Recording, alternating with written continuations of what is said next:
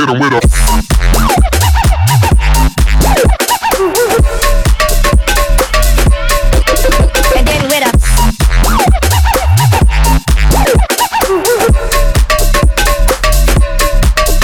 Cause I hit him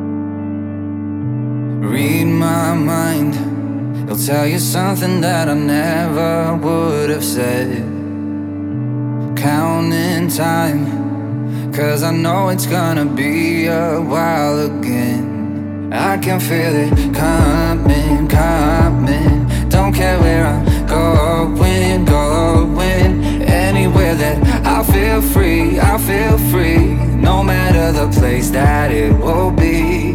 I'm telling you, let's believe destiny is right here.